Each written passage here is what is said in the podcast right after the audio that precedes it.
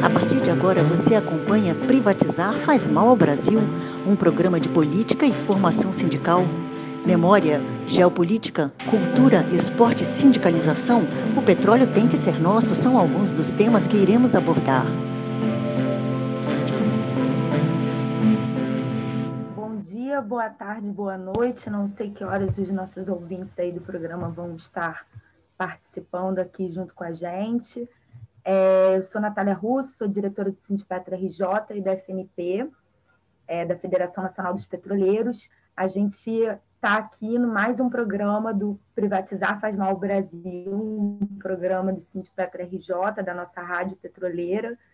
E hoje a gente vai fazer um debate muito importante sobre o tema do concurso público. A gente está aqui com a presença do Rosildo Bonfim. Ele é advogado, consultor, professor, palestrante e mestre em gestão do trabalho. Também é do Instituto dos Advogados Brasileiros, IAB, e da Comissão de Direito do Trabalho do Instituto Brasileiro de Pesquisa e Estudos Jurídicos, IBRAPERJ. Também estamos com a presença do Davi Lobão, que é coordenador do Fórum Nacional dos Servidores Públicos Federais e também com a presença do Davis, que está aí representando o pessoal da Petrobras Biocombustível, que está em greve nesse momento. E é, com todos esses nossos convidados, vamos debater o tema do concurso público. O que é o concurso público, a importância, por que, que foi criado e é, os ataques que estão acontecendo hoje nas diversas estatais e com os serviços públicos que visam restringir esse direito tão importante que não é só dos concursados, mas sim da sociedade brasileira. Então, eu queria começar conversando com o Rosildo. Queria, Rosildo, que você conversasse aqui com a gente é, justamente sobre o histórico da criação desse instituto do concurso público e a importância desse instituto né, na Constituição de 88 e como você vê hoje o, essas mudanças que estão sendo propostas é, nessa questão do concurso público. muito atual que, que essa semana, ou já há alguns meses, rodam aí os noticiários das maiores emissoras. Você veja bem os funcionários concursados do IBAMA que entraram em choque com a posição do ministro para liberar, do ministro do Meio Ambiente, para liberar madeiras sem certificado para exportar para os Estados Unidos. Os funcionários que eh, deram pareceres contrários aposava assim no certificado do Ministério do Meio Ambiente para exportar as madeiras, esses funcionários foram ah, perderam seus cargos comissionados. E, eles, e os que concordaram, ainda hoje de manhã deu no jornal, eles foram promovidos. Que deram pareceres. Imagina se esses funcionários não tivessem estabilidade. Todos eles que afrontaram, e corretamente, até corrijo, a palavra não é afrontaram, que deram pareceres técnicos.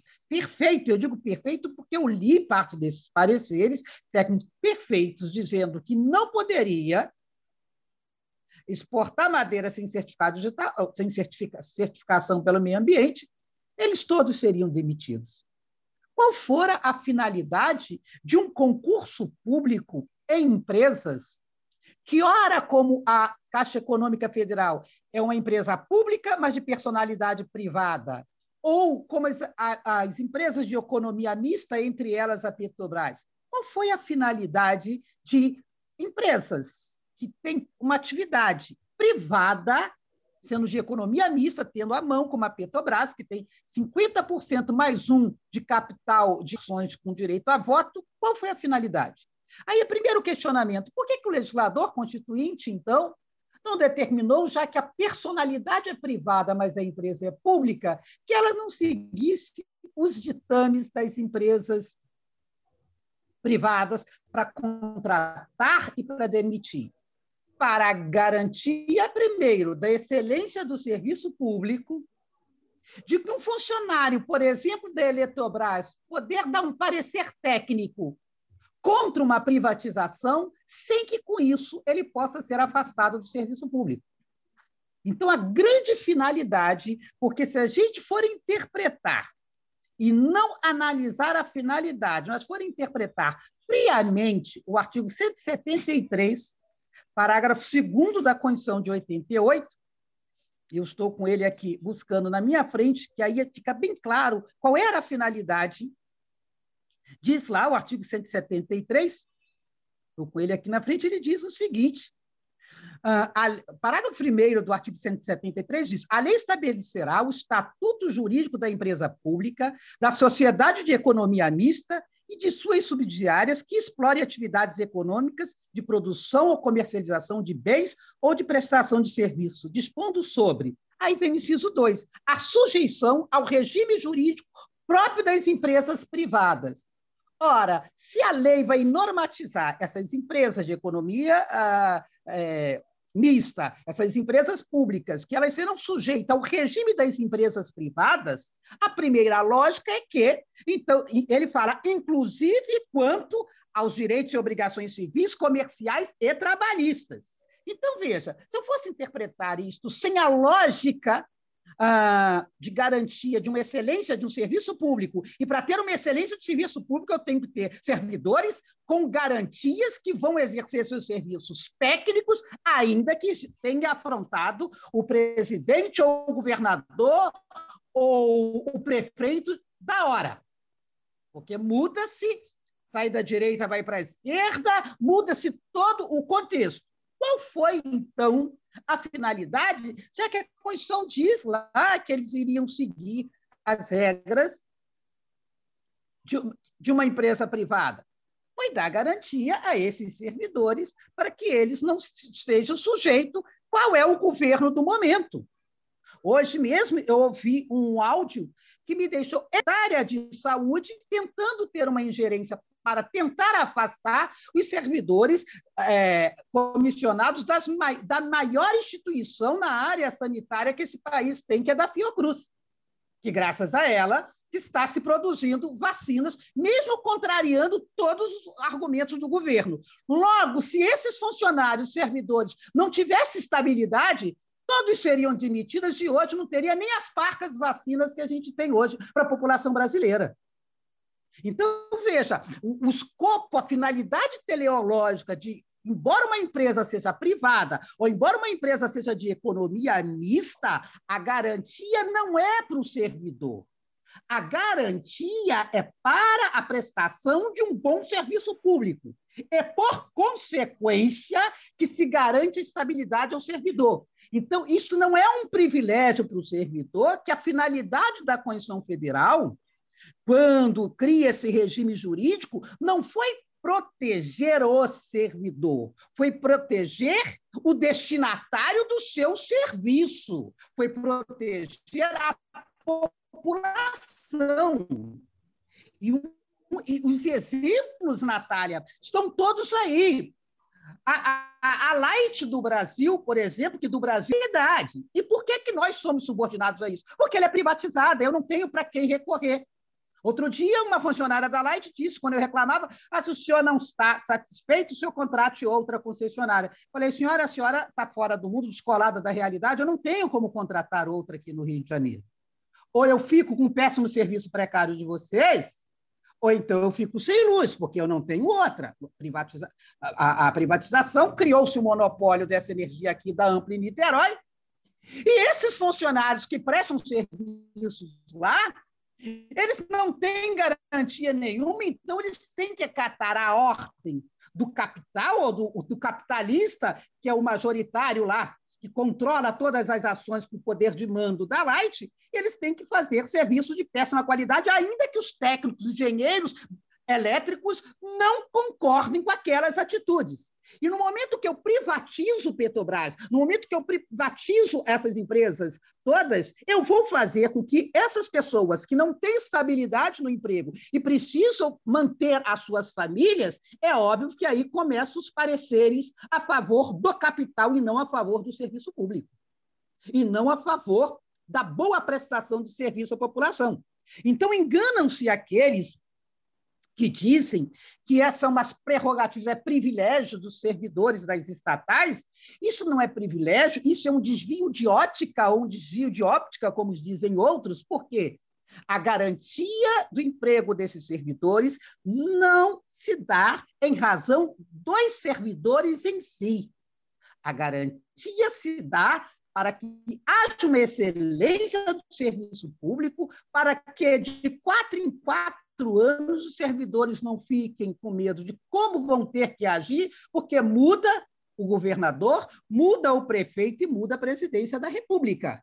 E eu não tenho dúvida e não tenho constrangimento de dizer que se esses servidores hoje não tivessem estabilidades que têm com o governo extremamente ultra neoliberal e outras coisas mais que minha parte deles ou davam pareceres favoráveis ou seriam demitidos. Naquela reunião do dia 22 de janeiro, que foi-se ao Supremo Tribunal para liberar, a gente escutou o ministro do Meio Ambiente, por exemplo, falando é parecer e canetada, parecer e canetada para abrir a boiada.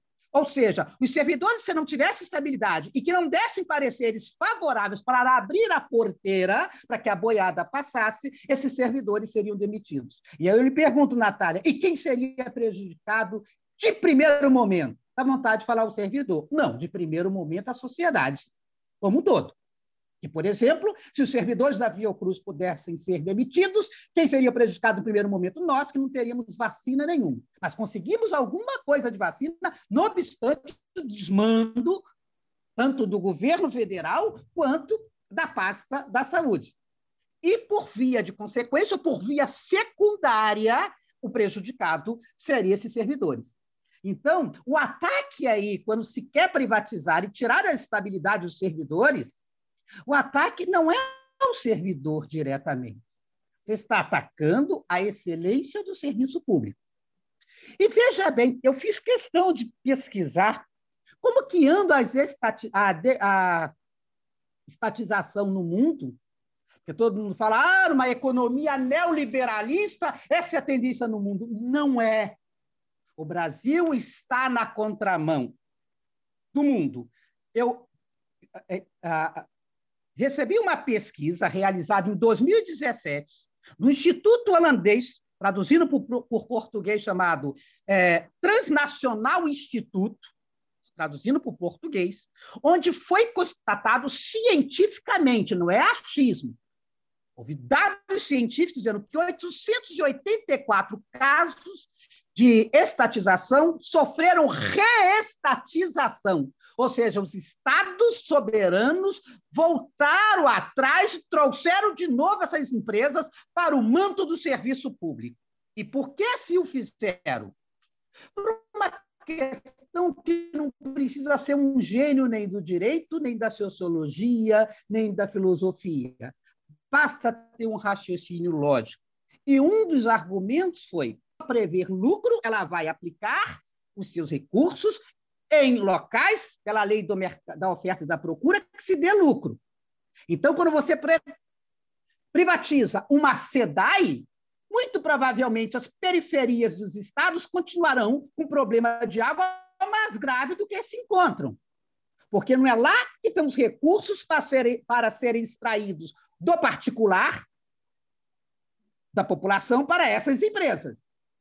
Segunda questão, quando você faz a reestatização, essa, essa Instituto demonstrou, isso custa milhões para os governos. Então, a gente tem que pensar agora para não voltar atrás gastando milhões. E, às vezes, esse Instituto comprovou, a cifra para reestatizar é maior do que quando você estatizou. Por quê, Natália? Porque quando você vai reestatizar, isso é um rompimento do contrato e isso vai para o judiciário. Isso vai para. Como é que eles chamam?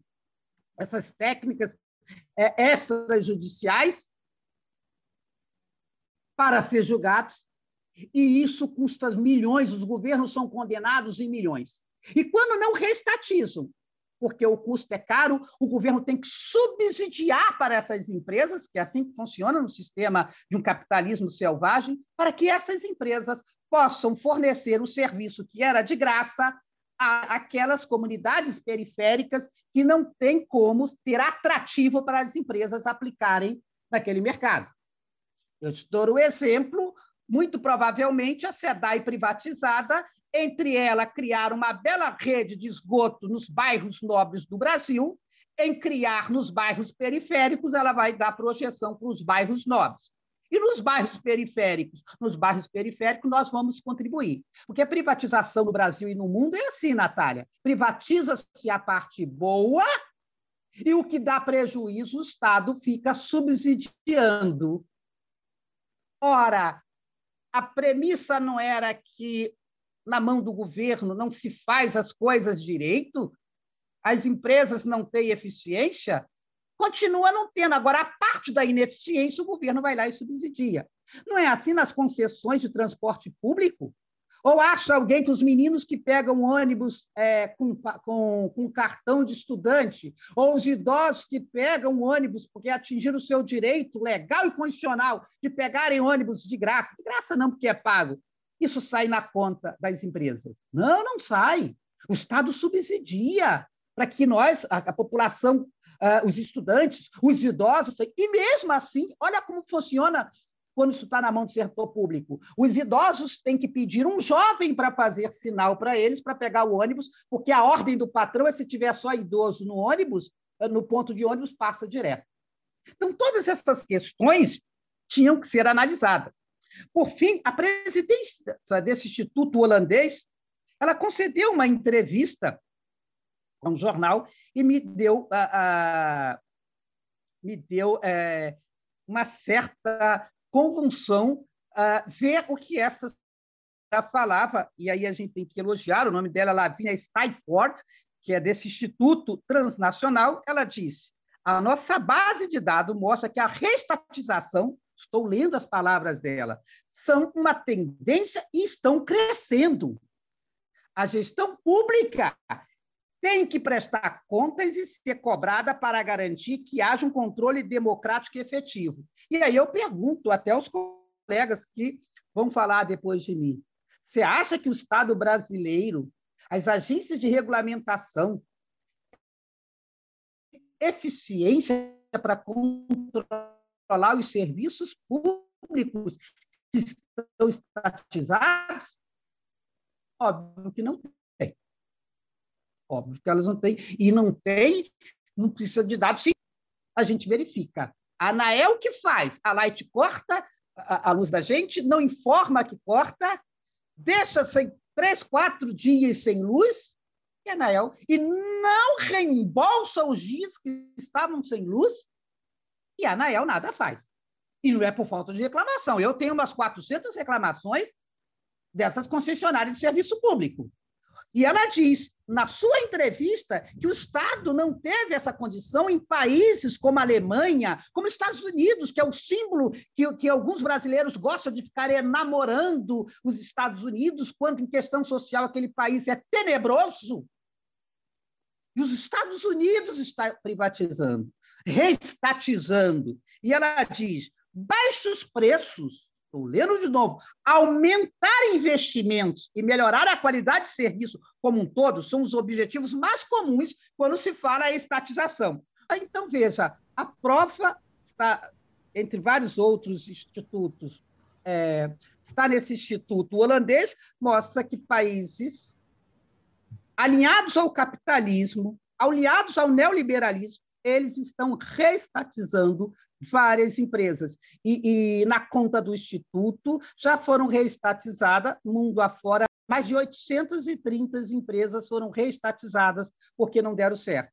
Mas o Brasil anda na contramão e quer passar para a iniciativa privada essa quantidade de empresas em prejuízo da qualidade de serviço público e também da garantia do emprego dos servidores, que, uma vez garantido, podem prestar serviço público de excelência.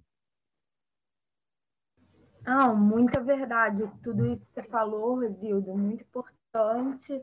É, a gente viu agora de forma bem evidente, né, no caso da venda da SEDAI, né, a demonstração de tudo isso que você falou. Eles fizeram o leilão e simplesmente a Zona Oeste ficou sem comprador. Né? A, gente, a gente sempre fala né, isso, que ao privatizar os serviços públicos, as zonas periféricas vão ficar sem atendimento, e, e, muitas vezes as pessoas não acreditam, né? Acham que a gente é, talvez esteja exagerando, né? Mas assim ficou muito evidente no caso da SEDAI, né? Simplesmente não teve comprador a Zona Oeste. Então, eu acho que é muito importante a gente estar fazendo esse debate aqui, tudo que você colocou, fundamental. É, conversar agora com o Lobão. Lobão, é, a gente está agora discutindo muito o tema da PEC 32, reforma administrativa, né, que vai fazer várias alterações. Na prática, é uma mudança bastante profunda na Constituição Federal. Muita gente tem criticado o desfacelamento da Constituição Federal, né? É, simplesmente estão mudando tudo.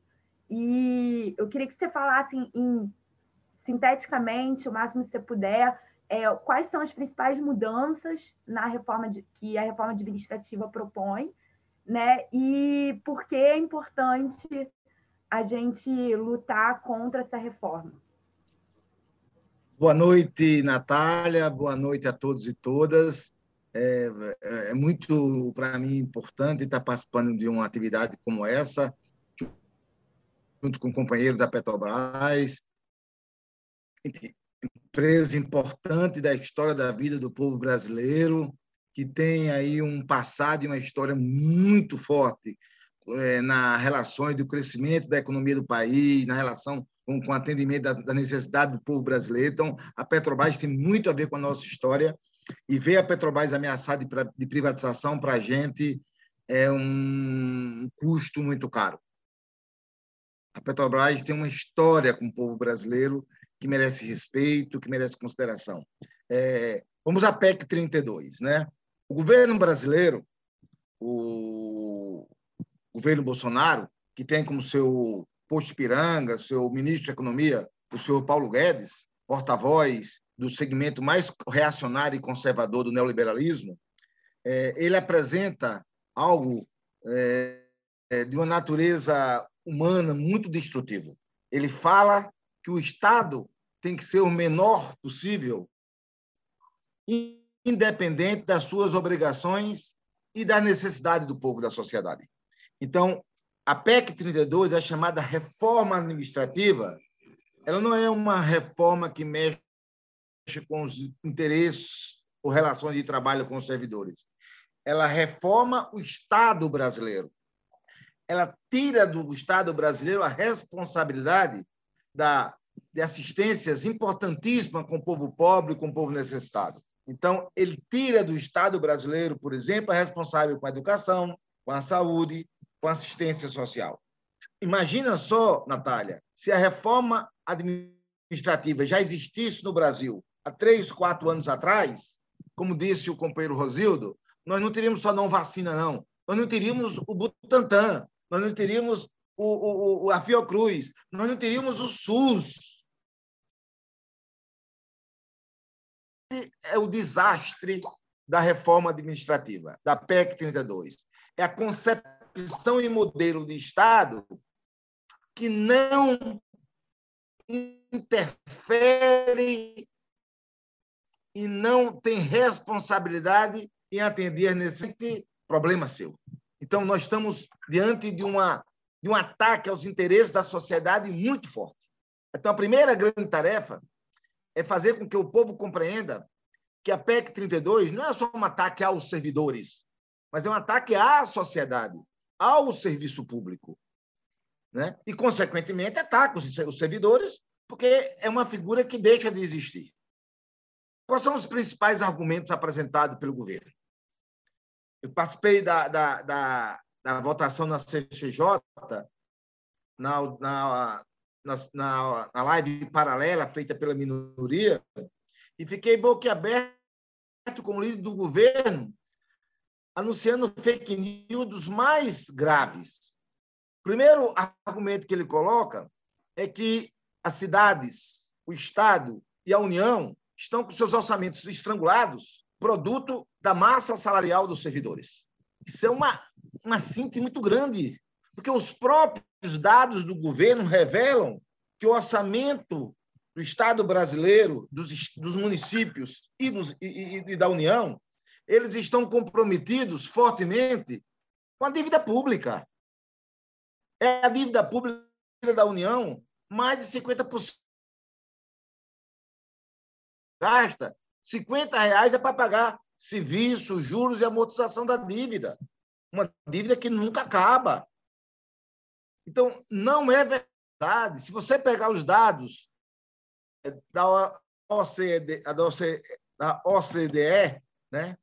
a Organização do Desenvolvimento Econômico, ela mostra que o Brasil tem muito poucos servidores. E a sua enorme maioria são servidores públicos municipais, com salários abaixo de 3 mil reais. Então, primeiro informação, primeiro dado dele é altamente nocivo à nossa inteligência. Então, não é verdade que o Brasil tem problema de estruturamento de orçamento em função da massa salarial dos servidores. Muito pelo contrário. O Brasil tem uma margem muito grande para contratar novos servidores. A segunda, é, o segundo argumento deles é que o Estado brasileiro é inoperante. Olha, o SUS está aí para mostrar que não é verdade. A educação pública está aí para mostrar que não é verdade. As universidades brasileiras públicas são as melhores universidades do Brasil. Mas tem deputado aí no Rio de Janeiro, Natália, apresentando projeto para acabar com a UER. Universidade responsável pela formação de milhares de jovens nesse estado, de milhões de jovens nesse estado, melhor dizendo. Então, o, a PEC 32 é essa, esse ataque, é essa maldade que se desdobra em diversos aspectos. Fim do regime jurídico único, fim da estabilidade do emprego, que o Rosildo colocou muito bem, fim da entrada do servidor público para ocupar um cargo por concurso público. Eles, eles colocam agora cinco maneiras diferentes de possibilidade de entrada e contratação do servidor público, quatro delas sem concurso público. E olha, olha tamanha gravidade da proposta do governo todos os cargos, em qualquer autarquia, em qualquer serviço público, de direção, chefe de setores, não serão mais ocupados pelos cargos de carreiras daquele, daquela instituição, daquele serviço público. Eles serão ocupados por, uma no, por um novo servidor público chamado assessor de liderança assessor de liderança, que não, fazer, não vai fazer concurso público e é formado por um balcão de nomes indicado pelo setor, pelo presidente da República, sem concurso público. Então, ele não está ali para servir a sociedade. O Rosildo foi muito feliz nessa sua fala. O servidor público que entra com concurso público, ele tem uma obrigação com a sociedade, ele é servidor da sociedade. Por isso, o nome servidor. Ele é empregado do povo, aquele que vai ser, que vai entrar no serviço público pela mão do prefeito, pela mão do governador, pela mão do presidente, sem concurso público, vai ser empregado do governo e não das pessoas que são, que são servidas pelo serviço público. Então, vai acabar a figura do servidor. Né? Então, é esses ataques que, que estão muito fortemente sendo, sendo consolidados pela PEC 32. Mas, mas, Natália, eu queria expressar algo que eu acho muito importante, um dado que me, me parece que nós temos que levar bem em consideração. Na PEC da Previdência, na PEC da Previdência, a reforma da Previdência, na CCJ, o governo aprovou a admissibilidade da PEC da Previdência, 48 votos a favor contra 18. O governo teve 72% dos votos da CCJ. Para aprovar no plenário, o governo precisa de 66% dos votos. São dois terços dos parlamentares têm que votar favorável a uma PEC. Ontem, na votação da PEC administrativa, a PEC 32, a reforma administrativa, aconteceu uma coisa que nos chama muita atenção. A votação foi 39 votos a favor, 26 votos contrários. Ou seja, o governo conseguiu apenas 60% dos votos. Abaixo, abaixo dos 66% necessários. Então, é importante levar isso em consideração. Ou seja, a margem para a gente derrotar a, a, a PEC 32. Para isso, luta, organização, mobilização. Começamos com o dia 29 e vamos aí seguir adiante, pressionando os deputados para não votar favorável à PEC 32. Temos margem para derrotar isso? Temos sim. A votação na CCJ nos abre os olhos para isso. Então vamos à luta, os servidores públicos, a sociedade brasileira. Defender o Estado que atenda à necessidade do povo brasileiro, ser do tamanho dos interesses do nosso povo. Muito obrigada, Lobão, pela sua ótima exposição. É muito importante realmente essa questão da PEC 32, reforma administrativa, e ela não afeta só os servidores públicos, é importante destacar isso, ela também afeta o, as empresas de economia mista, porque a gente só tem uma estabilidade enquanto é, concursados por uma questão de equiparação ao servidor público, por a gente ter feito concurso público, assim como o servidor público. Então, se o servidor público perde a estabilidade, a gente também vai ser afetado por essa reforma administrativa. Então, a gente está agora, né, voltando é, aqui para o nosso debate, né? E continuando aí com os nossos convidados, a gente está aqui com o Davis Araújo, que é agrônomo da Petrobras Biocombustível. A gente está numa greve é, extraordinária, uma greve inédita é, em relação à Petrobras Biocombustível e com muita participação aqui do nosso Sindipetra RJ, uma greve que conta com 90% de importante dizer isso, e uma greve que está exigindo da Petrobras Holding, a empresa mãe, a incorporação dos trabalhadores da Petrobras Biocombustível, porque esses trabalhadores são funcionários concursados, teriam direito, né, ao, ao, pelo fato de terem prestado concurso público e passado, teriam direito a seguir na empresa mãe, trabalhando com Petrobras Biocombustível. Ainda mais que a empresa mãe diz que não vai sair desse setor. Não, a Petrobras diz que vai seguir produzindo e atuando no setor de biocombustível através do diesel verde. Então, não tem sequer esse argumento de dizer que está saindo do setor e, por isso, não incorporar os trabalhadores. Então, é, eu queria um pouco falar sobre essa pauta né, e essa greve com o Davis Araújo. Eu vou passar para ele agora fazer a sua explanação aí, sua, fazer seus comentários sobre essa importante pauta aí. Boa noite. Obrigado, eu agradeço, Natália, pelo convite, e aqui me coloco sempre à disposição no que eu puder trazer de informação em relação a esse nosso processo, né?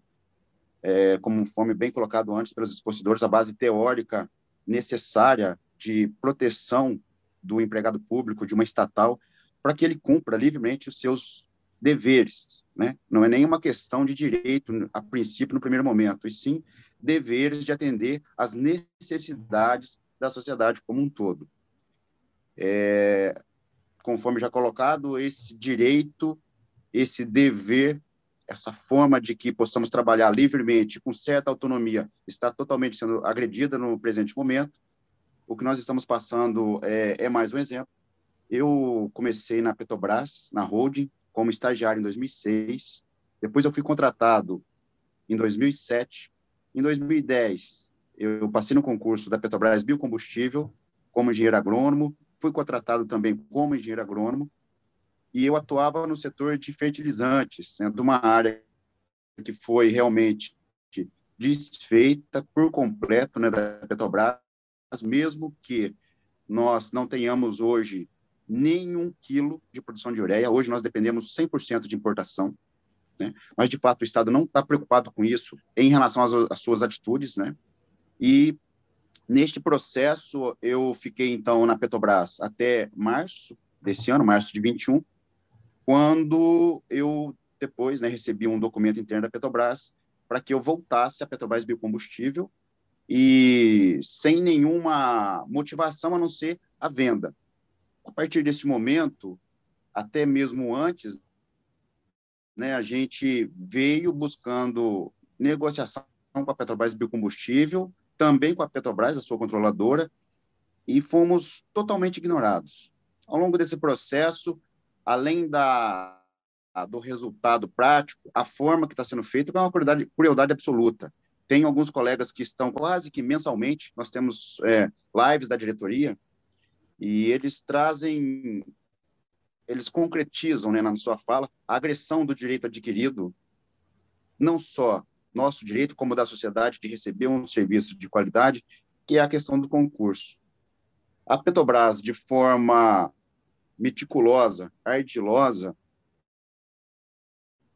ela, no final de 2019, salvo engano, final de 19 para 20, ela transferiu as unidades de biodiesel em Candeias e Montes Claros para Petrobras Biocombustível, para, com o único interesse da sua venda. Isso seguindo né, a última posição do STF, em que permite que uma subsidiária possa ser vendida diretamente sem passar pelo Congresso.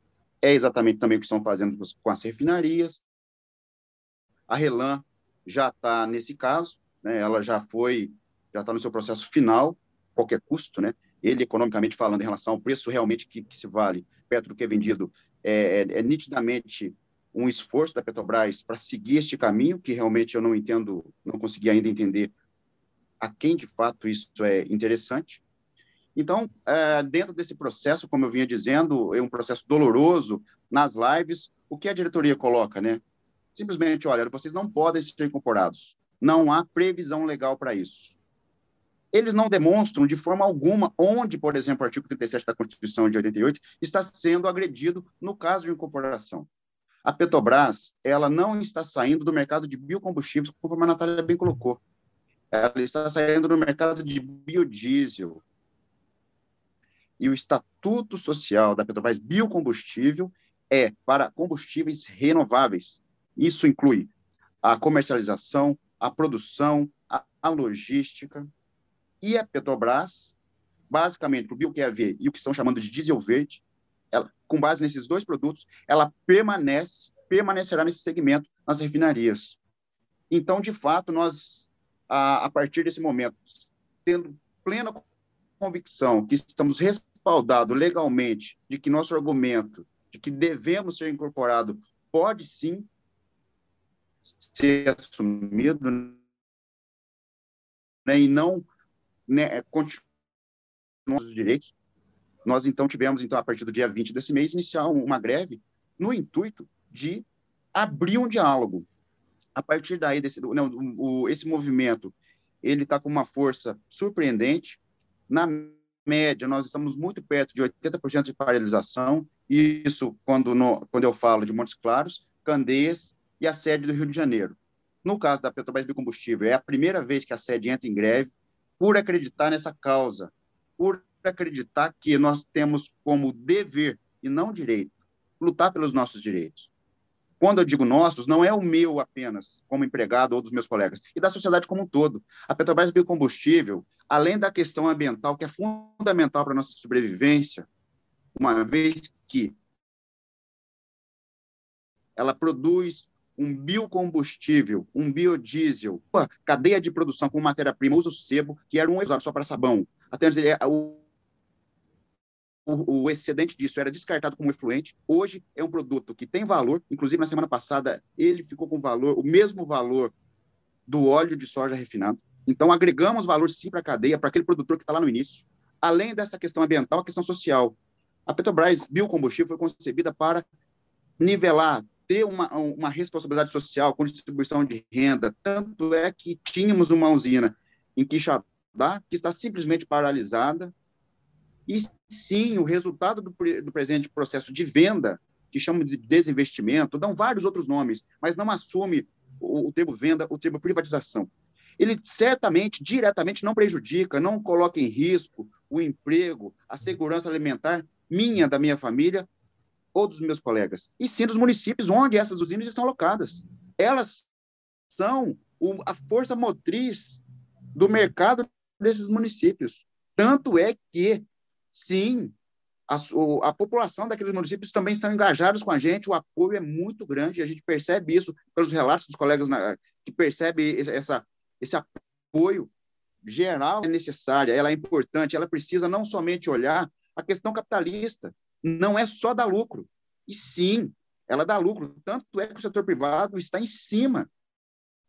Claro que tem interessados em comprar as usinas. Por quê? Porque o negócio é interessante.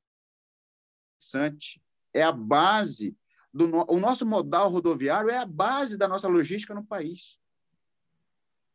Então, a demanda ela é certa. Mas não podemos olhar para a biocombustível apenas com esse prisma, e sim como ela é responsável, conforme ela foi concebida lá atrás. Ela é responsável em relação aos empregos, à movimentação da economia em Montes Claros e Candeias, conforme deixou de ser em Quixadá. Hoje nós temos exatamente 144 empregados concursados da Petrobras de Combustível. E destes 144, apenas um está em Quixadá. Todo o restante está na sede e nas outras usinas. Então, Quixadá já deixou de cumprir seu objetivo por completo.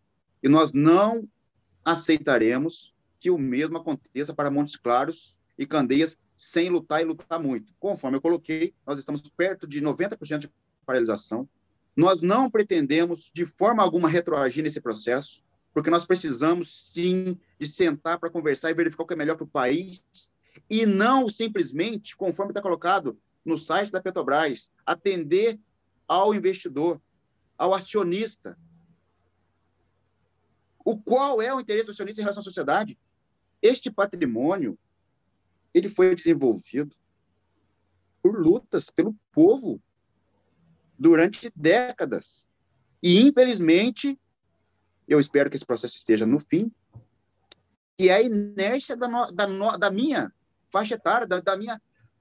É este momento, os meus colegas, nós empregados, nós recebemos tudo da nossa geração anterior. A presente geração está consumindo e deixando que destruam o que nós recebemos de graça. A próxima geração vai ter que recuperar o que nós estamos destruindo agora pela inércia, se não continuarmos nesse processo. Eu é, realmente eu me pergunto muito a quem interessa a privatização. Há um argumento do seguinte: vamos acabar com o monopólio. Então vamos colocar, conforme tem acontecido, o setor bancário, o setor financeiro, para comprar essas usinas e movimentar dinheiro. Hoje a gasolina é em torno de R$ 6,40 o litro. O gás de cozinha, 90, 100 reais o botijão. A promessa do Paulo Guedes, quando entrou, era derrubar para metade. O que aconteceu de lá para cá? Ele detém o poder de realmente estabelecer uma política olhando pra, para o povo, a quem a Petrobras pertence, e por por que, que ele ainda não fez? Ele vê, ele vem com uma teoria neoliberal que realmente não há espaço no mundo, muito menos na nossa sociedade. Ela não está pronta, ela não desenvolveu para esse, esse rumo. E nem sei se tem alguma desenvolvida para isso. Esse apagão que teve no, no Macapá, quem que salvou a, aquele município, o Amapá, do apagão? É uma empresa pública ou privada que, que, que faz o suprimento de energia lá? Só para a gente entender que sim, o serviço público é de qualidade, sim. Recebemos altos salários? Quanto ganha um profissional dos Correios? Por exemplo. Né? E mais. Qual é a nossa base? Qual é a intenção do grande capitalismo? Nivelar todos os salários por baixo, não ter nenhuma referência. Será que o correto é eu lutar para que todo mundo ganhe o um mínimo? Ou é lutar para que nivele mais acima, para dar uma qualidade de vida para as pessoas. Uma das notícias que mais foram, foram dolorosas é ouvir em São Paulo e no Rio de Janeiro as pessoas utilizando lenha para cozinhar. No Rio de Janeiro e São Paulo. Olha o, a, a importância dessas capitais. E nós usando lenha para cozinhar. O Rio de Janeiro está em cima do petróleo. São Paulo, o litoral de São Paulo também e nós não, a população não tem condição de comprar gás de cozinha, porque senão ela não come. Um dado estatístico, isso é uma referência neste momento, que eu não me lembro exatamente, mas o que se notícia está na mídia. Seis em cada dez brasileiros correm o risco de passar fome. Ao invés da população, de nós realmente buscarmos equiparar para protegermos nosso direito, o que eu estou vendo é um ataque contrário desse governo. Ele não quer acabar com a Petrobras de combustível apenas. A Petrobras distribuidora. a segunda maior empresa do nosso país, ela foi privatizada de um dia para o outro. Não deu tempo de respirar. A Relan já está finalmente, está no final do processo de venda. E, de novo, eu digo, para o capitalista, para o setor financeiro, ele para a unidade, mas ele não vai vender com prejuízo. Sabe quem vai ganhar com isso? É o setor de importação. Ele vai crescer, já está grande, ele vai continuar crescendo, não é, Natan? Ele vai continuar crescendo e a nossa capacidade produtiva, que já não está muito longe dos 90%, vai aumentar ainda mais. Nós vamos aumentar a nossa capacidade ociosa das refinarias e aumentar a importação. De novo, eu pergunto apenas para reflexão: a quem interessa esse processo? Então, sim, nós estamos de greve, uma greve nobre, uma greve necessária, temos o dever de lutar por essas questões, como muito bem dito para os meus colegas que falaram anteriormente. Não é uma questão de direito apenas, é uma questão de dever. Basta ver o exemplo dado do IBAMA. Nós precisamos de um órgão ambiental independente. Nós não podemos deixar que ele seja destruído. Porque nós estamos sem um meio ambiente, sem uma qualidade dos recursos, de um ar que respiramos, de uma água que bebemos, não sobreviveremos. Basta ver aqui no Rio de Janeiro a questão da SEDAI. Infelizmente, ela vem sofrendo ataques rotineiramente. Nós não conseguimos ter água de qualidade no Rio de Janeiro. Então, eu agradeço muito, Natália, a, ao convite, espero ter contribuído e, mais uma vez, agradeço muito aí pela oportunidade da fala. Obrigado. Não, então é isso mesmo, gente. É, essas privatizações elas colocam em risco direitos dos empregados, mas também afetam o conjunto da população brasileira, na medida em que o que está sendo desmontado são é o Estado brasileiro, na verdade, né? É um, são o conjunto dos serviços públicos e das empresas públicas que podem garantir a prestação de serviços para o conjunto da população, a garantia das, da, do controle das principais riquezas naturais e que elas sirvam ao conjunto da população. É, se elas foram entregues para empresas privadas que só querem o lucro, o que a gente vê na verdade, é uma priorização daquelas áreas, daqueles interesses somente para que vão privilegiar o lucro dessas empresas. Então, é muito importante que todo mundo se engaje, que esteja junto aqui com o Sindipetra RJ, e a gente termina mais um programa Privatizar Faz Mal ao Brasil, e agradecemos aí ao Davis Araújo, ao Rosildo, ao Lobão, que muito contribuíram aqui com o nosso debate. Daqui a 15 dias tem mais programa. Obrigada aí. Privatizar faz mal ao Brasil, um programa de política e formação sindical. Aqui nós discutimos memória, geopolítica, cultura, esporte, sindicalização. O petróleo tem que ser nosso. Fique conosco aqui na Rádio Petroleira. E não perca a próxima edição do Privatizar Faz Mal ao Brasil.